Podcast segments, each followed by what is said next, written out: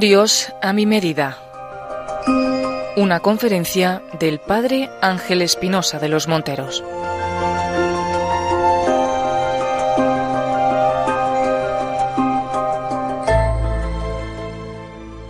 Vengo a compartir reflexiones y quisiera que mientras yo voy hablando, pues todos ustedes fueran haciendo estas reflexiones junto conmigo. De tal manera que cuando salgamos de acá, todos podamos decir que hemos reflexionado, que hemos aprendido, que hemos profundizado sobre los temas que vamos a tratar. El primero se llama Un Dios a tu medida, se podría llamar un Dios a mi medida. ¿De qué trata esta reflexión? Miren, en una ocasión estaba yo haciendo una reflexión sobre el credo y cuando, cuando dije creemos en un solo Dios, me quedé pensando, quizá no es cierto. ¿Cómo que creemos en un solo Dios si hoy por hoy me encuentro con una cantidad de gente que cree lo que quiere? No existe un solo Dios. Nos hemos inventado diez dioses diferentes. Hay quien dice que Dios todo lo pasa, que Dios todo lo perdona, que Dios es bonachón, que a Dios no le importa nada. Hay quien dice que Dios es terrible, anda detrás de nosotros viendo a quien castiga inventó el infierno. Hay quien dice que Dios no te hace caso, por más que has rezado y le has pedido, no te oye. Hay quien dice que Dios, etcétera, etcétera, etcétera. Entonces, ¿qué significa creemos en un solo Dios? Hemos inventado una cantidad de dioses. Igualmente después, estaba yo rezando el Padre Nuestro y cuando digo, hágase tu voluntad, me quedo pensando, ¿realmente sabemos cuál es la voluntad de Dios? A mí me ha tocado escuchar a algunas personas decir, padre, llevé a mi hija de 17 años, 18 años, a abortar. La verdad es que delante de Dios creo que fue lo mejor, porque si no iba a perder la carrera, la universidad, el colegio, etc. Delante de Dios, en conciencia hice bien. Estoy tomando preservativos porque delante de Dios y en conciencia eh, tengo a mi abuelito ya en cama muriendo y pues gasta medicinas y no habla, tiene 95 años, pues me propusieron ya desconectarlo del tanque de oxígeno que tiene ahí o cambiárselo por uno de gas y este y pues en conciencia en conciencia y delante de Dios lo hice. Pues total que la voluntad de Dios es todo, que cada quien haga lo que le dé la gana y después todos rezamos felices, hágase tu voluntad. Entonces decidí hacer esta reflexión que trata sobre los diversos dioses que nos hemos inventado y al final concluiremos con el verdadero Dios, el Dios que nos presentó Jesucristo. Pues sin más eh, preámbulos, primero, el Dios Hada Madrina. ¿Cuál es este Dios Hada Madrina? Es una especie de Dios eh, mago. ¿Por qué mago? Eh, imagínense, hay gente que le pide muchísimo a Dios que llueve, que llueva, que se arregle la crisis, que funcione mi negocio, que encuentre novia. Hay señoras que voltean a su San Antonio porque la hija no sale ni en barata y entonces pues ahí la, lo voltean, etcétera. ¿Ustedes creen que Dios puede hacer caso a estas cosas? Sería un Dios injusto porque unos sí se casan, otros no, llueve aquí, allá no llueve. Imagínense a Dios haciendo de todo. Me tocó ver una película que se llama, no sé cómo la llamaron en inglés, en italiano y en español, le pusieron Un día como Dios, de Jim Carrey. Que ese Dios que se dedica a concederse todos los placeres que quiere, ¿no? Este Jim Carrey hace una cantidad de tonterías, va, está bien para reírse un rato, pero Dios no puede hacer una hada madrina o un mago hay una cantidad de advocaciones y de estampitas y reliquias, ¿no? De la Virgen, de los santos, etcétera, etcétera. Pero cuando uno oye a la gente, dice, mira, no le reces a la de Fátima, ¿eh? porque esa no funciona. Mejor Guadalupe, que esa es rete milagrosa.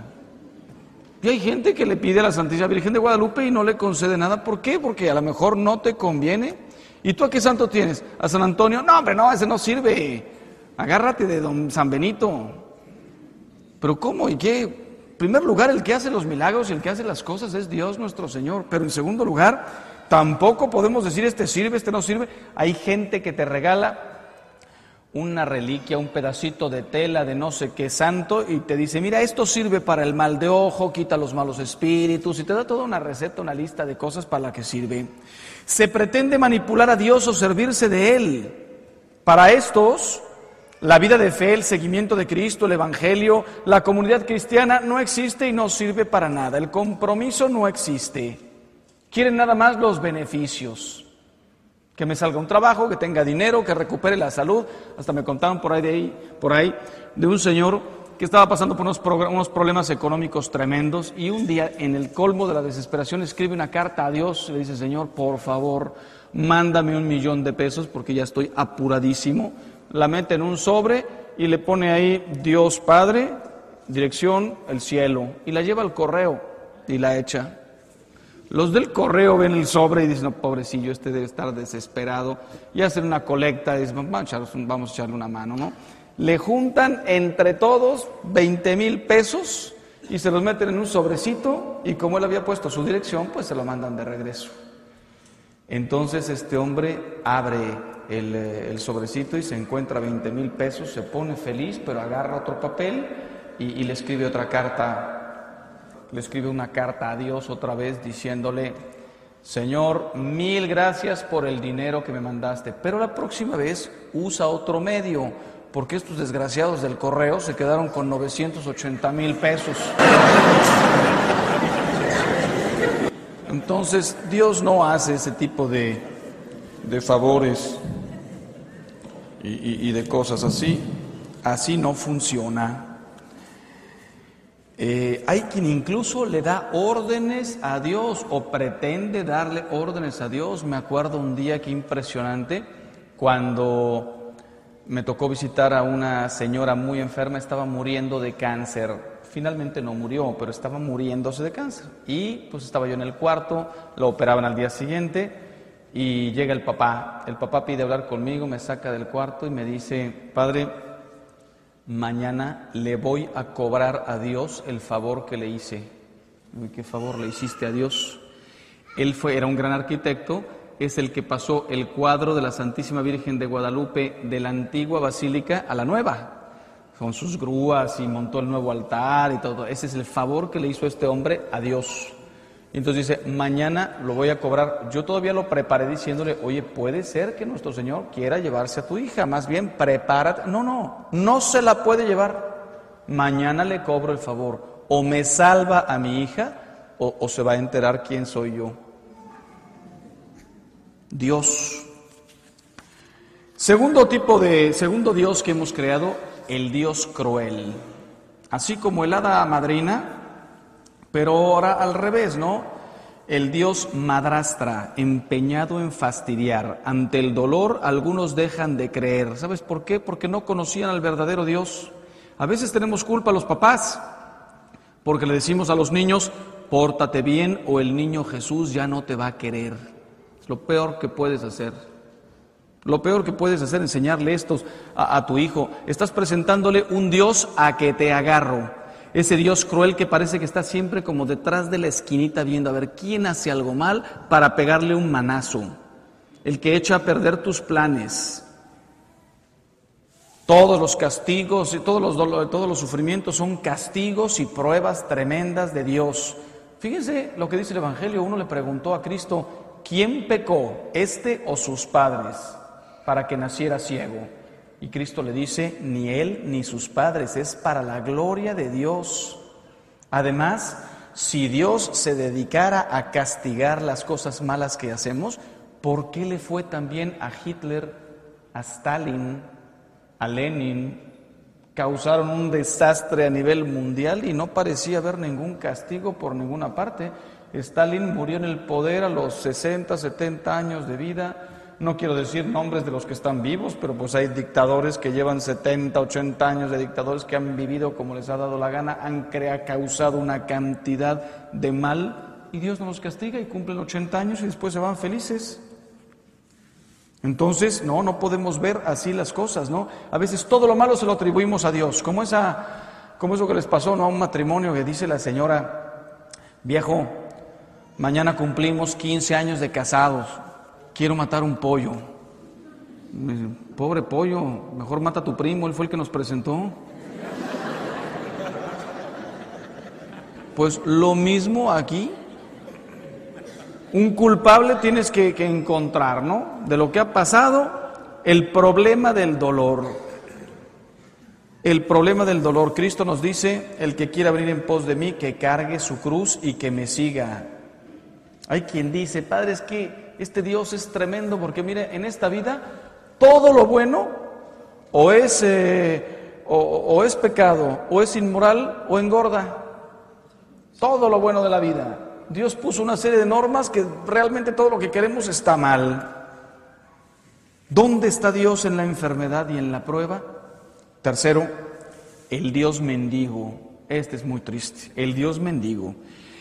Es el Dios que se han inventado aquellos que piensan que con Dios se trata de cumplir. O sea, en lugar de ir a arrancarle a Dios todas sus gracias, todo su amor para beneficiarnos, creemos que nosotros le hacemos un favor a Dios. Voy a misa a cumplir. Yo odio una, una serie de preguntas que a veces me hacen, ¿no? Por ejemplo, me dicen cuando celebro algún matrimonio, yo he casado como 80 personas, si la misa es a la una de la tarde, Padre, la misa de hoy, sábado de la boda, ¿ya vale para mañana? ¿Cómo es posible que estés preocupado nada más de eso? Ay, sí, pues mire, hoy vamos a estar toda la fiesta, toda la tarde de fiesta. Sí, pero mañana domingo hay misa de 8, de 9, de 11, de 12, de 1, de 5, de 7, de 8. No, pero esta no vale para mañana. Imagínense que así fue, hiciéramos el amor humano. Un señor que le dice a su esposa, oye, el beso que te acabo de dar ya vale para toda la semana o te tengo que dar otros besos? Yo creo que la mujer le dice, desgraciado, ¿qué crees que te voy a estar mendigando un beso, una caricia? ¿Cómo que ya vale? Dos personas que se aman, cada vez que se encuentran se dan un beso, se saludan, se apapachan porque se aman, ¿cómo que ya cumplí? Cuando tú amas a Cristo, tienes boda el sábado y dices, qué maravilla, sin no, tenía, no tenía pensado venir a misa el sábado, vengo, comulgo, participo, oigo las lecturas, mañana es domingo, vuelvo a comulgar, ah, esta persona ha entendido su fe, ha entendido su fe. Otras cosas que hacemos a veces los papás que son tremendas, decirle a los niños, vámonos mañana a misa, todos a las 8 de la mañana o a las 9, ya para quedar libres. ¿Libres de qué? La misa castigo, la misa petardo. En lugar de decir, vamos a misa, no, vámonos a las 8 de la mañana ya para quedar libres. Ahora sí, para disfrutar el domingo. O sea que el peso del domingo, el domingo que es el día del Señor, no, no, el, el único peso del domingo no es ni las tareas de la noche o el que que ir al estadio, al fútbol, no, el peso es la misa y después lo llamas día del Señor. Has creado un Dios mendigo. No es Dios quien necesita de ti, sino tú de Dios. Si supieras quién es el que te pide de beber, tú le pedirías a Él y Él te daría a ti agua viva. Qué maravilla aquellos que comulgan diario. Yo voy soltando así como algunas pequeñas preguntitas eh, que se pueden convertir en propósitos. Por ejemplo, esta, una pregunta. ¿Tú crees que Dios, que Cristo, está en la Eucaristía? ¿Sí? ¿Realmente creen? ¿Y por qué no van a misa todos los días? No, ah, bueno, si no hay aquí es otra cosa, ok. Al rato voy a regañar al padre que anda por allá atrás. Pero miren, en México hay misa y donde yo vivo, en Roma, hay una misa cada media hora todos los días, hay una parroquia cada 20 metros. ¿Por qué la gente no va a misa todos los días? O por lo menos a comulgar. No es obligatorio y no es un pecado no ir, por favor. Pero mi pregunta es, ¿tú crees que realmente Dios, el creador del universo, Jesucristo nuestro Señor, está en un pan? ¿Por qué no comulgas todos los días? Nuestra fe es de este tamaño. Los que viven cerca de una iglesia, los que saben cuándo hay misa, no les voy a decir que a partir de mañana todo el mundo a misa todos los días. No por lo menos ponte el, propósito de ir a misa todos los domingos, o si vas los sábados por la tarde, y otro día entre semana, aunque sea solo a comulgar. El sábado y el domingo lo haces por precepto, el miércoles, el jueves, el viernes, el día que puedas, lo haces porque quieres, porque amas. Cuarto, el Dios burócrata. Hay quien se imagina a Dios un burócrata que está allá arriba y no oye, no oye nada. Te lo digo así en una palabrita, Dios siempre te escucha, siempre. No hay una sola oración que no oiga, pero no siempre te concede lo que le pides. Que recupere la salud ahorita. ¿Por qué? Si Él te quiere mandar una prueba. Que encuentre trabajo mañana. ¿Y qué tal si Dios quiere que sufras un poquito por tu bien para que te desprendas de todo? Dios no es sordo. Simplemente que no te puede conceder todo. Los sordos somos nosotros que no lo escuchamos a Él. Los sordos somos nosotros. Un señor fue al doctor y le dijo, eh, oiga, eh, mi mujer está sorda, no oye nada. Dice, pues tráigamela. No, es que no quiere venir. Pues, ¿Qué quiere que haga yo? Y dice, pues dígame cómo le puedo hacer, recéteme algunas pastillas para que yo se le dé. Sí, pero ¿cómo sé el nivel de sordera que tiene? Y le digo, pues dígame qué hago. Me dice, ya está. Váyase a su casa, y desde que llegue a la puerta, grítele por su nombre y si no responde, se acerca más, la vuelve a llamar por su nombre, se acerca más y usted me dice a qué distancia ya le respondió. Perfecto. Llega a su casa, abre la puerta y grita, amparo, nada. Camina más, va hacia la cocina, amparo, nada. Sigue caminando, amparo, amparo ahí trabajando en la cocina. Se le pone aquí a un metro y medio y dice, Amparo, y le grita Amparo. Ya te dije cuatro veces que qué quieres.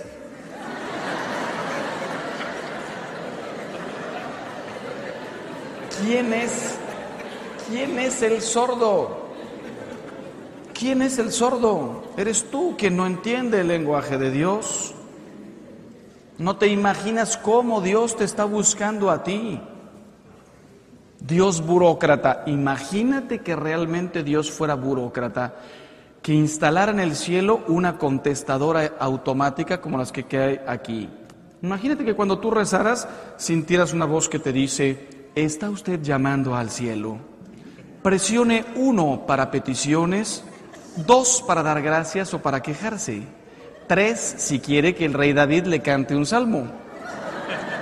Cuatro, si quiere hablar con Gabriel o cualquiera otro de los arcángeles o uno de los santos. Si tiene preguntas necias como dónde está el arca de Noé o el arca de la alianza, espere a llegar al cielo y trate de llegar. Imagínate que oyes, Dios está ocupado, por favor vuelva a rezar más tarde. O que te dijeran, es la tercera vez que reza en este día, cuelgue y deje rezar a los demás. Nuestras oficinas estarán cerradas durante la Semana Santa. Llame en Pascua o espere al tiempo ordinario. O todavía peor, imagínate que ya estás hablando con Dios y apenas le vas a hacer tu petición y te dicen, cuelgue, está entrando una, oración de larga distancia. Y te dejan así. Dios responde siempre, no hay contestadoras, es el mejor teléfono del mundo, te oye todo. ¿Sabes qué? Oye hasta lo que estás pensando, lo que estás deseando, lo que no le quieres pedir porque ya le has pedido mucho, pero Él viene y lo recoge de tu corazón. Le has dado más importancia a pedir fe, esperanza y amor, pero en tu corazón está ahí latente que quisieras que uno de tus hijos encontrara trabajo, no se lo pides porque ya le has pedido otras cosas, Él baja y te recoge del corazón esa petición que quieres, pero no te la concreta ni te la responde inmediatamente al día siguiente. Esto no sucede con Dios, Él siempre responde, siempre contesta, nunca está ocupado. Y lo más bonito de todo, nos conoce por nuestro nombre a cada uno, cero burocracia. Mira, para el Estado, para la sociedad, somos un número. ¿Cuántos millones tiene el DF? 23 millones de personas. Para los políticos, por más que los veas en una foto espectacular que te dicen, lo que me importa eres tú. Con una foto preciosa y señalando, no sabe ni quién eres. Dios te conoce por nombre y lo único que le interesa es tú, tu bien, tu salvación eterna. Te conoce por nombre. Me contaron una cosa genial. Ustedes saben que entraron en guerra los franceses con eh, los españoles, ¿no? Entonces estaban matando y de pronto dice un, eh, un español, ya sé cómo podemos matar a más franceses sin que nosotros tengamos bajas. Dice, ¿quién sabe un nombre así que tengan eh, los franceses? Y uno pues dice, ah, yo sé uno que es Henri, Enrique. Entonces levanta el español este y grita, Henri, y un francés se levanta, oui, lo matan. Vuelven a gritar, Henri, se levanta otro, oui, lo matan.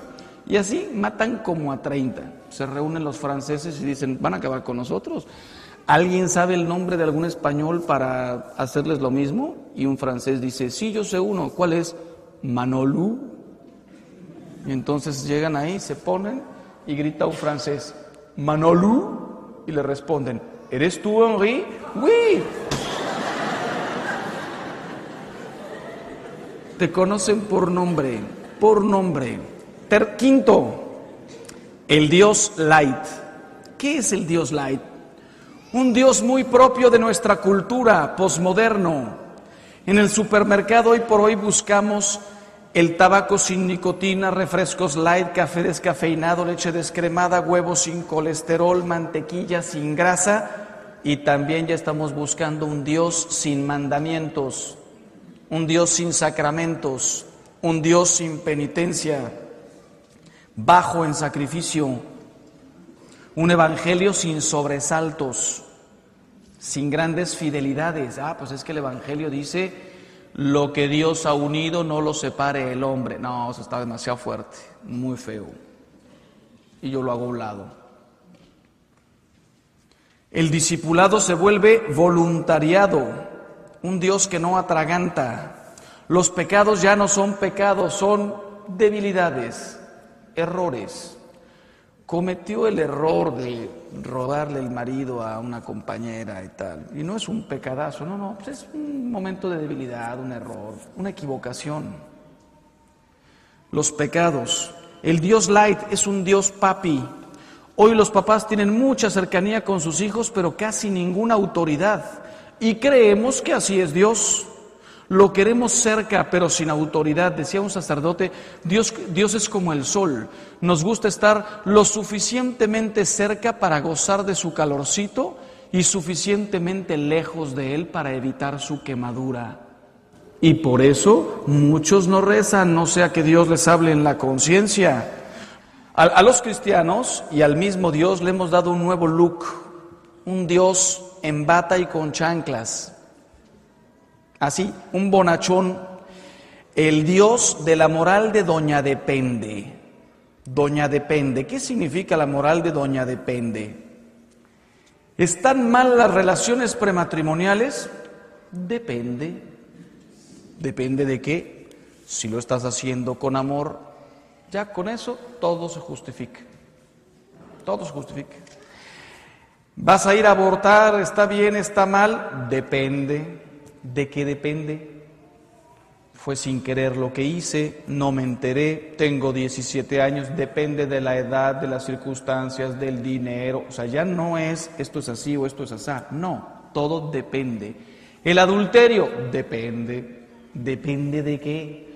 Hombre, no eches a perder tu matrimonio, pero tener una aventurilla cuando vas de negocios a otra ciudad, nadie los vio. O sea que depende de que nadie te cache, de que no dejes embarazada a nadie, de que no te metes en grandes problemas y de que no le faltes el respeto a tu mujer. Vean la moral que hemos creado, un Dios light. Todo depende, nos encantan las, parolas, las palabras tipo tolerancia. Tolerancia. Hoy hay que tolerar todo y hemos metido todo en nuestra moral y todo depende, etcétera, etcétera, etcétera. Sexto, el Dios cósmico. De lo más nuevo que hay en el mercado. Nuevo por decir algo, pues en realidad es un recalentado de religiones, culturas y sobre todo estupideces antiguas. El Dios cósmico, el famoso New Age, la nueva era. Nos han metido por todas partes las películas New Age, la música New Age, una cantidad de cosas New Age. Entonces comienza el concierto de tonterías, lectura de las cartas, del, del café, de la mano, tarot, estrellas.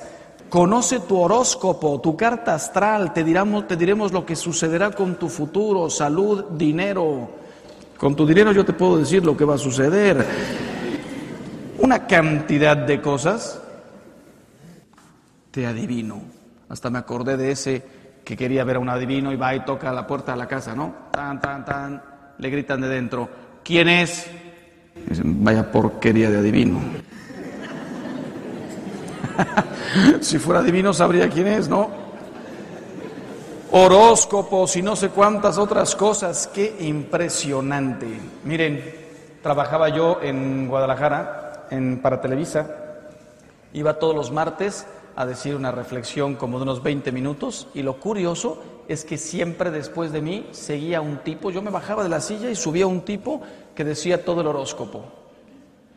Pues yo un día aproveché para hacer mi reflexión sobre el horóscopo y entonces eh, casi me mata porque salgo ahí y después de dar la reflexión digo, miren, conozco grandes personajes de la historia como por ejemplo Constantino, bueno, para hablar de gente más acá, buenos y malos, está Hitler, está Pelé, está Juan Pablo II, está Maradona, hay futbolistas, hay gente de cine, hay artistas, está Leonardo da Vinci, etcétera.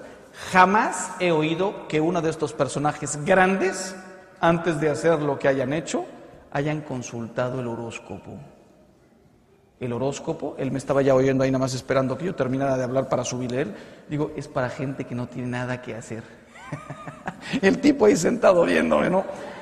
Y después sube él y dice, Aries, tu futuro depende de no sé qué, de tal, tal, tal, Piscis y tal, O sea, lo que me, me estuvo esperando ahí a la salida para discutir conmigo, si hubieran ustedes oído la cantidad de tonterías que dijo para defender la cuestión del horóscopo. Hoy hay revistas especializadas sobre cómo entrar en contacto con el ángel de la guarda. New Age, no comas carne hazte vegetariano, lo mínimo, etcétera, ¿no? El otro día me encontré una niña que anda en esto de New Age, flaca, pero o sea, un palo. Le digo, oye, ¿qué estás preparándote? ¿Estás concursando para Miss Etiopía o qué? Dice, no, es que está mal, está mal comer carne hoy por hoy. Nos gustan las ensaladas de religiones agarrar de aquí, de allá un poquito de todos, ¿no? Y nos encantan las religiones orientales, las religiones antiguas, las brujas, etcétera, etcétera.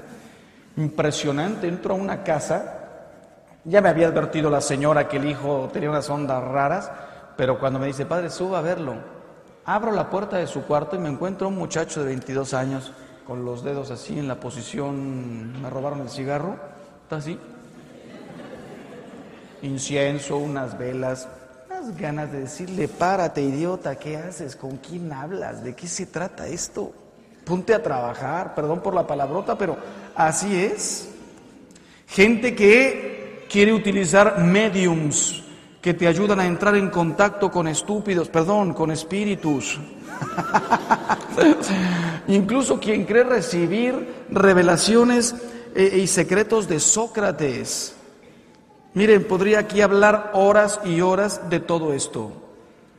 Tú ya tienes tu piedra, el cuarzo, con todos los poderes que tiene, titanio, zafiro, basalto. Nada más verte la cara te digo que tu color es el morado, el tuyo es el café, el tuyo es el negro. ¿Cómo es posible que un católico vaya a caer en estas cosas? Séptimo, el Dios buffet. En esto sí hemos caído muchos de nosotros. ¿En qué?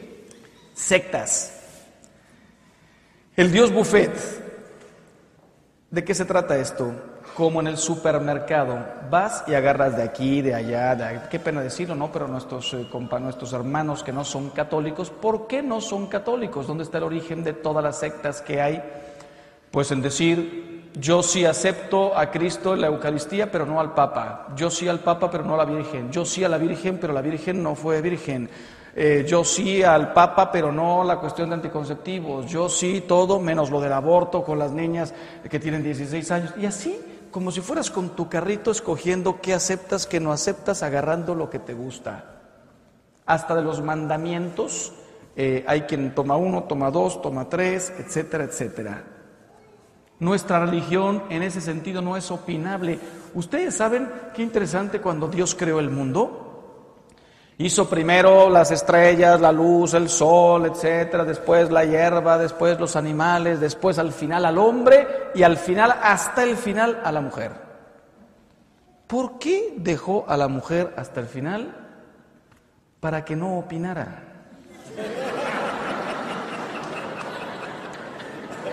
Si la hubiera creado al principio, hubiera dicho, no, hombre, no, una jirafa con un cuello de ese tamaño, señor, pónselo más bajito.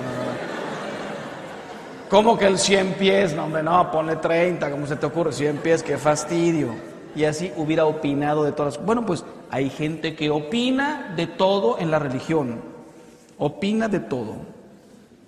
Y eso sí es curioso. Estos de las sectas, por una parte opinan y toman lo que les interesa y por otra parte son súper estrictos. Por ejemplo, todos te dicen, el alcohol es malo, emborracharse es malo, el alcohol no es malo. San Pablo le dice a Tito, toma vino, el agua te está echando a perder el estómago. Sí, está en la carta, no me acuerdo si es Tito o Timoteo, ya deja de tomar tanta agua y toma un poco de vino. Tomar vino es una cosa general, todos los días me tomo mi vasito de vino con una buena carne, qué rico. Estos te dicen, no, es pecado el alcohol. Yo siempre les digo, lo importante no es dejar el trago, lo importante es recordar dónde lo dejaste.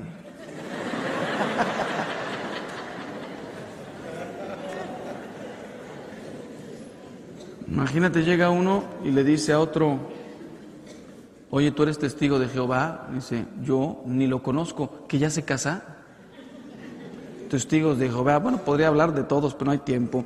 Es un Dios supermercado.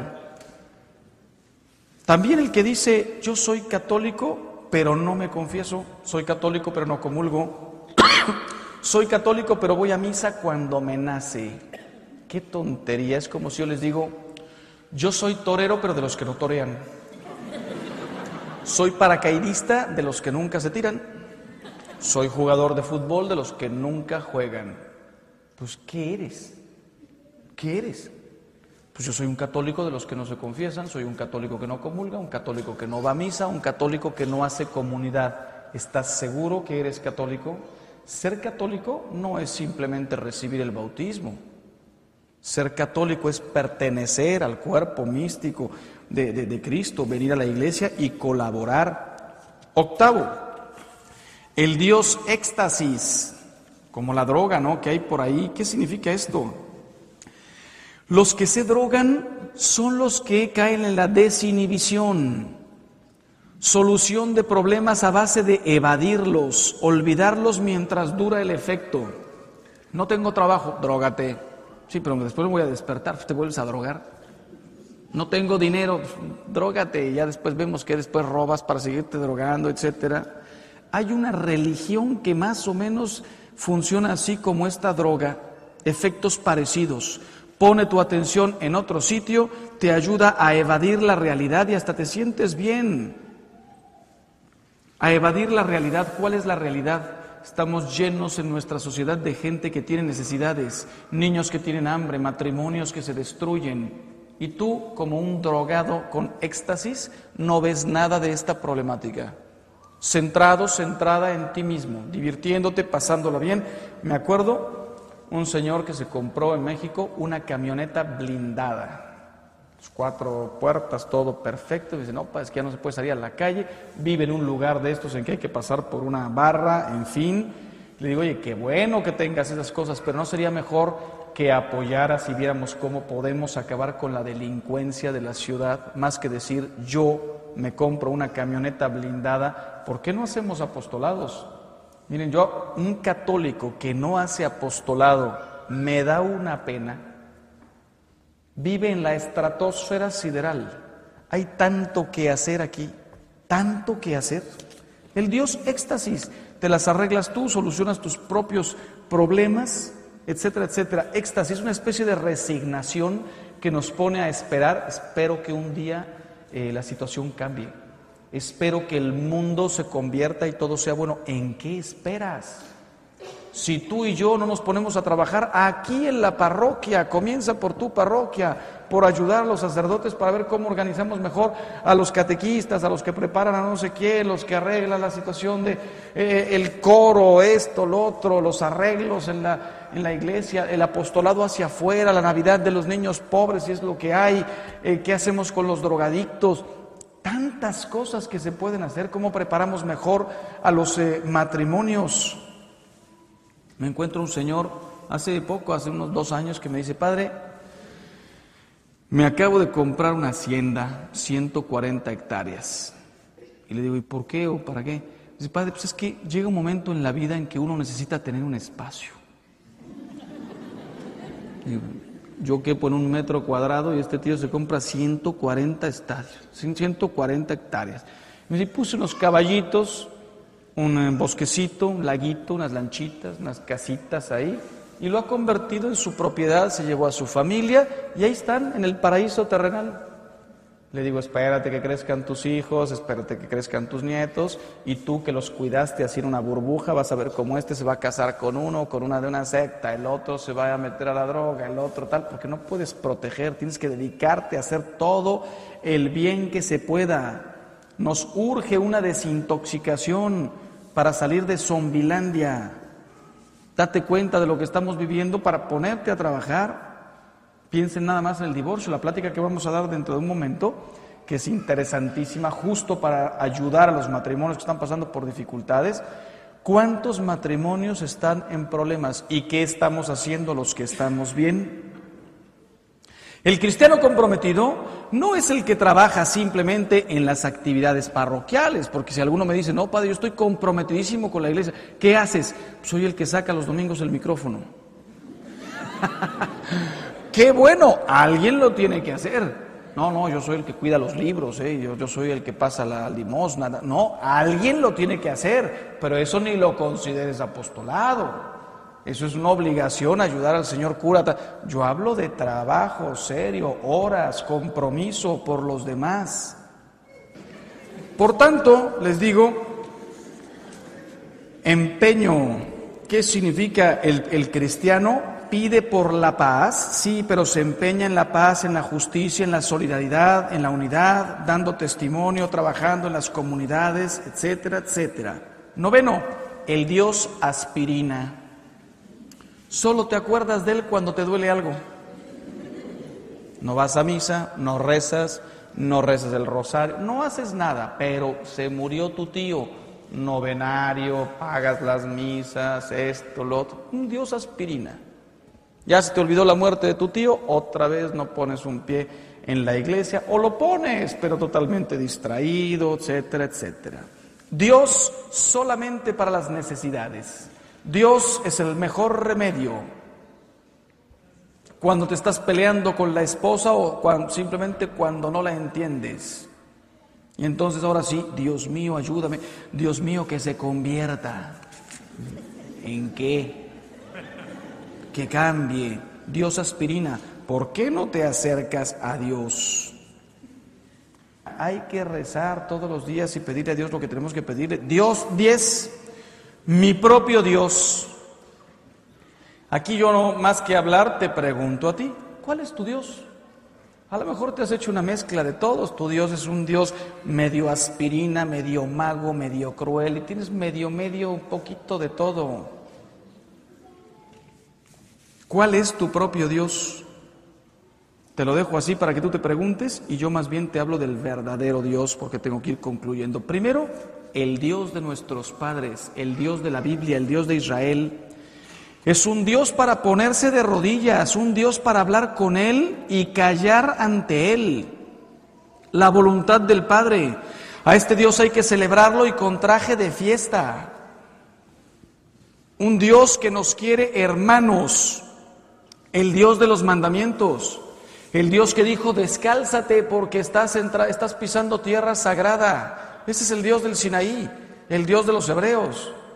Fíjate lo que hemos hecho de, ese, de esa primera presentación que tenemos de Dios.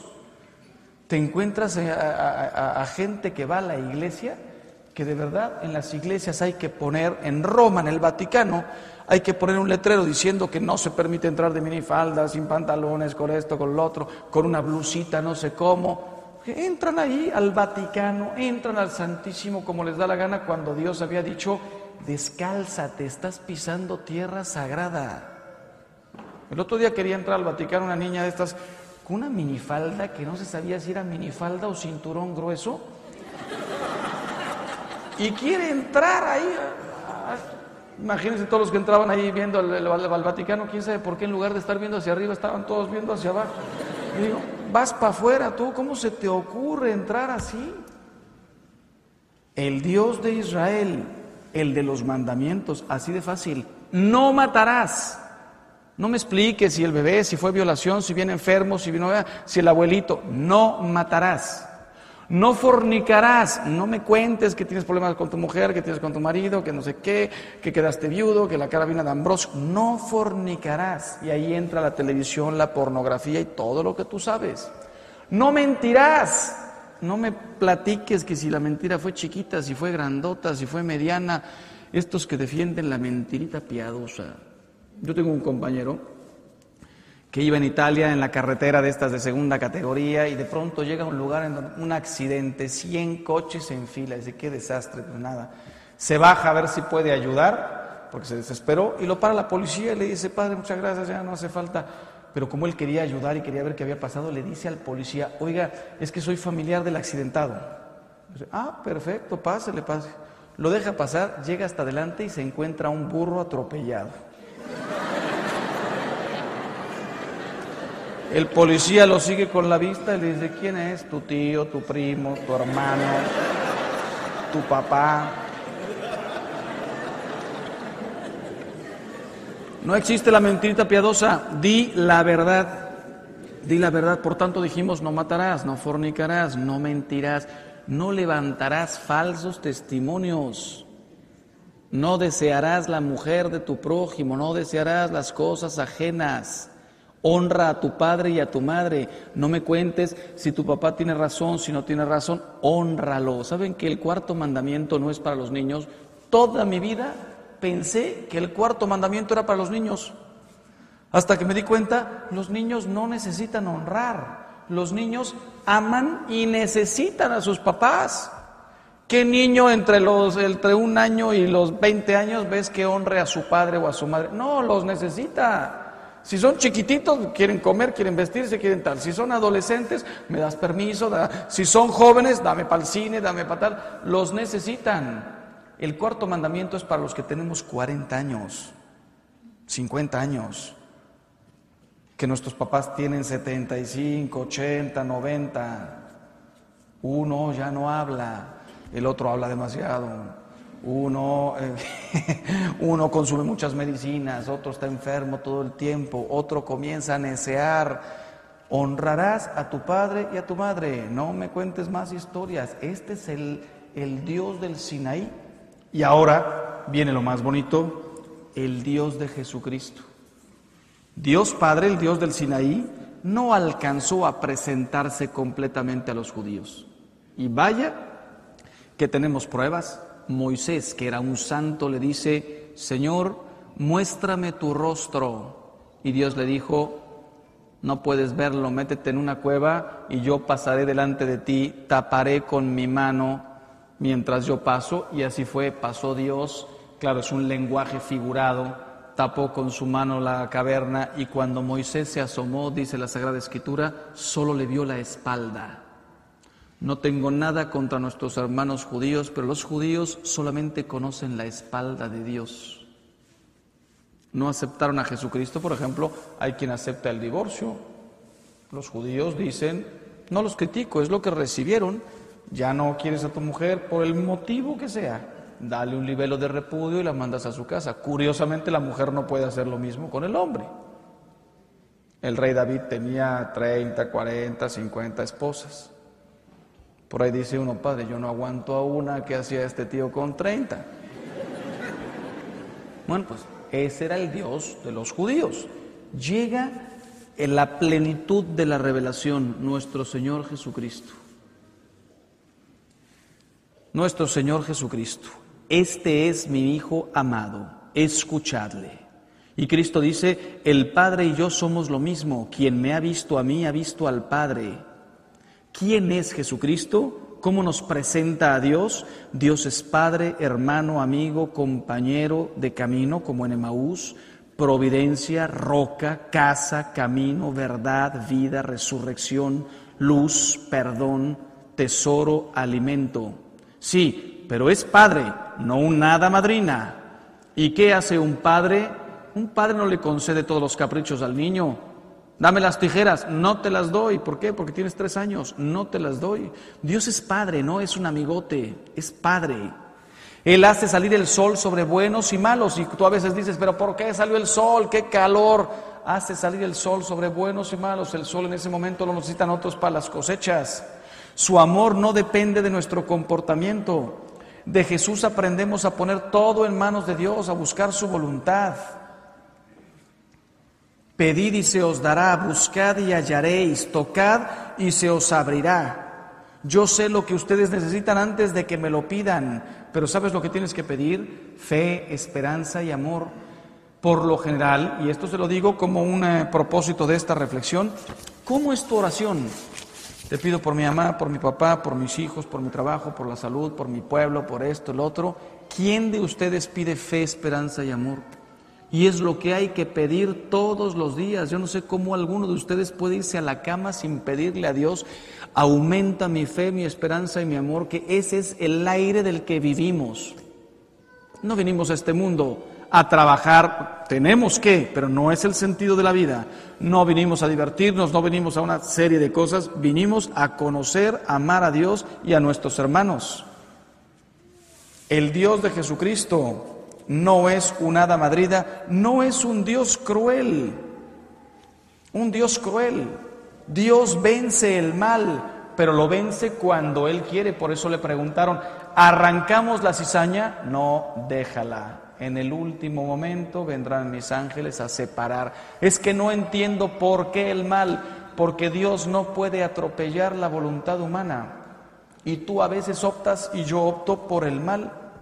Dios no es un Dios cruel, como cuentan, ¿no? De ese que estaba de paseo, no se da cuenta y cae de una barranca y cuando va cayendo, en una barranca de 300 metros, va cayendo y grita, San Francisco bendito, ayúdame. Y sale una mano y lo cacha.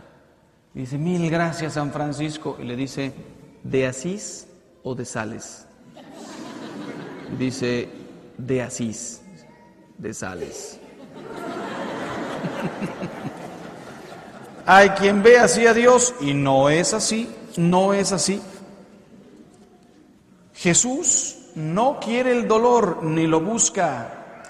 Pasó la vida luchando contra el sufrimiento, la enfermedad, la soledad, el sentimiento de culpa, la marginación. Pero sus lágrimas son más convincentes que todas las explicaciones. Dios no es un Dios light, y la prueba es Getsemaní. Padre, si es posible, que pase de mí este cáliz, pero no se haga lo que yo quiero, sino lo que quieres tú. El amor bien entendido exige respeto y obediencia. ¿Sabes a qué viniste a este mundo? A obedecer a Dios para después gozar de Él eternamente en el cielo. También Moisés, que era amigo de Dios, tuvo que descalzarse en su presencia. Jesús nos enseña que tiene llamadas radicales. Lo que Dios ha unido no lo separe el hombre. El Antiguo Testamento decía, libelo de repudio. ¿Quieres venir en pos de mí? Niégate a ti mismo. Toma tu cruz. El Antiguo Testamento decía, maldito el hombre que pende de un leño, la cruz. Y Cristo dice al revés, el que quiera seguirme, que tome su cruz yo te quiero seguir, pero déjame primero enterrar a mi padre. Deja que los muertos entierren a los muertos. Tú ven y sígueme. ¿Qué? ¿Jesús no le permitió a este hombre enterrar a su padre? No, es un lenguaje figurado para decir, si basta, entiérralo, pero ven inmediatamente. Más bien lo que le pidió es que enterrara otras cosas, los apegos al mundo. O sea, le está hablando de la radicalidad del seguimiento. Y por eso, cuando le dice a Pedro, sígueme, Pedro deja la barca las redes y a su padre y va y sigue a Jesús. Tremendo, la radicalidad del Evangelio, sí, sí o no, no. El celibato sacerdotal, que nos puede costar en alguna ocasión, dice eh, eh, el Evangelio, Cristo le dice a uno de los discípulos cuando le preguntan, oye, ¿y entonces nosotros qué? dice, pues mira, Hay eunucos que nacieron así, enfermos. Hay eunucos que los hicieron los reyes y los príncipes. Y hay eunucos, por llamarlos de esta manera, que se hacen a sí mismos por el reino de los cielos. El que tenga oídos para entender, que entienda lo que significa la vocación sacerdotal. Me contaron por ahí de alguien que dijo en una ocasión, siempre había creído que la epístola era la esposa de uno de los apóstoles. No, ninguno estuvo casado. Algunos dicen, Pedro sí, explícame esto. ¿Cómo es posible que se enferma la suegra de Pedro y de pronto se levanta a servirles? ¿Y la mujer? ¿Y los hijos? ¿Cómo es posible que el Evangelio diga, dejando a su padre la barca y las redes, y no diga la mujer y dos hijos? ¿Cuál es la explicación? Muy probablemente Pedro estuvo casado. Cuando se encontró con Cristo, ¿Ya había muerto la mujer? Si no, no hay explicación. No, es que en aquel tiempo las mujeres no contaban para nada. No, el Evangelio habla de la madre de Jesús, de María Magdalena, de María de Cleofás. La primera que anuncia el Evangelio a todo el mundo es una mujer, María Magdalena. ¿Cómo se te ocurre decir? Es que las mujeres no contaban para nada. Además, ¿saben por qué Jesús se le apareció primero a una mujer? Porque quería que esa misma tarde lo supiera todo el mundo. Por eso además le dijo a Magdalena, no le digas a nadie que me viste.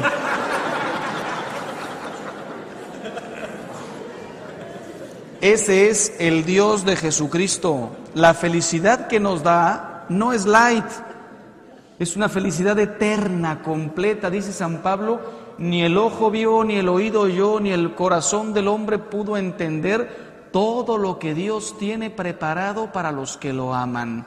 Si Dios tiene mucho preparado para nosotros, nos exige mucho aquí. Nos pide que pidamos perdón. Perdón como perdonó él a María Magdalena. No es un Dios burócrata, siempre te escucha, pero no es sobornable. En este sentido te digo una frase que espero que te ayude para toda tu vida. La fe no cambia la realidad, pero sí la manera de afrontarla. La fe no cambia la realidad. Murió tu esposa, murió tu hijo, murió. Tienes cáncer, lo tienes. El creer no te cura inmediatamente, te cura interiormente.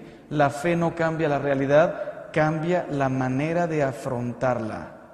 El amor de Cristo a su Padre no cambió la realidad de que Él iba a morir, cambió la manera de afrontarlo. Dios no es un Dios cósmico, es una persona, es un compañero de, camino y está en la Eucaristía además. No es un Dios éxtasis y no es nada de todo lo que hemos eh, dicho. Si no conoces a Dios, ¿cómo vas a transmitirlo? Conclusión, Dios es para cada quien diferente porque a Dios se le experimenta, no se le define. Si yo tratara de decirles ahora quién es Dios, ¿qué les diría? Les puedo decir lo que dice el Evangelio, es Padre, es hermano, es compañero, es, e, e, es, vida, es perdón, es resurrección, sí, pero en realidad Dios es diferente para cada uno de nosotros porque todo depende de la experiencia que tú hagas de Él. ¿Y cómo voy a hacer esa experiencia? Primero, pídesela a Él. Dios se demuestra y se muestra a quien lo busca, a quien lo busca. ¿De qué tamaño es tu Dios? Te pregunto, ¿de qué tamaño es tu Dios? Concluyo con algo que, he experimentado en mi vida, ¿no? que me encanta. ¿Cuál es la primera palabra que aprenden a decir todos los niños del mundo. Miren, he trabajado en Estados Unidos, en México, en París, en Colombia, en España y en Roma.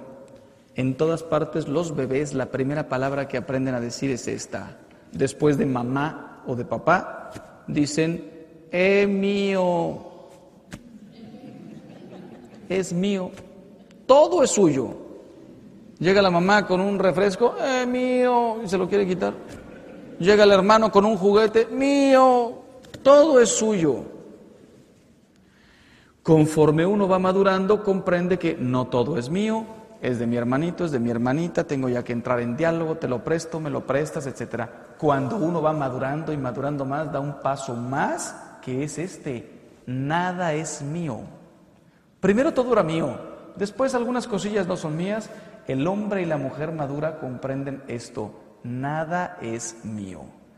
Tu salud no te pertenece, tu marido no te pertenece.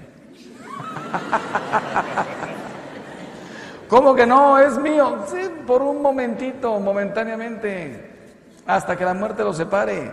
Y no sabes cuándo llegará. Y cuidado, ¿no? Ya sabes lo que le pasó a ese que se muere y se va al cielo. Pasan 10 años y se muere la mujer y sube también y se lo encuentra y corre hacia él y dice, mi amor eterno. Y él le dice, no, no, no, hasta que la muerte nos separó. Eh, conforme maduras te das cuenta de que nada es tuyo. Y un último paso, conforme maduras te das cuenta de que lo único que es tuyo es Dios. Lo único que nadie te puede quitar. Las cosas más hermosas de esta vida, marido, mujer, hijos, no son tuyas, las tienes prestadas. Como la vida la tienes prestada casa, cosas, todo es un préstamo que te pueden quitar. Lo único que nadie te puede quitar es Dios. Te meten a la cárcel con un mugroso traje de rayas en un cubículo de tres por tres, ahí tienes a Dios. Me acuerdo de Monseñor Vantuan, 13 años en prisión. Dice, lo único que tenía era Dios mis feligreses, mi madre, mi padre, mis amigos, trece años sin ver a nadie. Dice, pero nunca me faltó Dios. Pues bueno, ojalá que no vuelvas a decir un Dios a mi medida, un Dios a tu medida, sino mi Dios es el Dios de Jesucristo, el que Él me vino a revelar y el que yo busco todos los días en mi oración y que le pido al Padre, Señor, muéstrame tu rostro, muéstrame a tu Hijo. Así finaliza en Radio María esta conferencia del Padre Ángel Espinosa de los Monteros que ha titulado Un Dios a mi medida.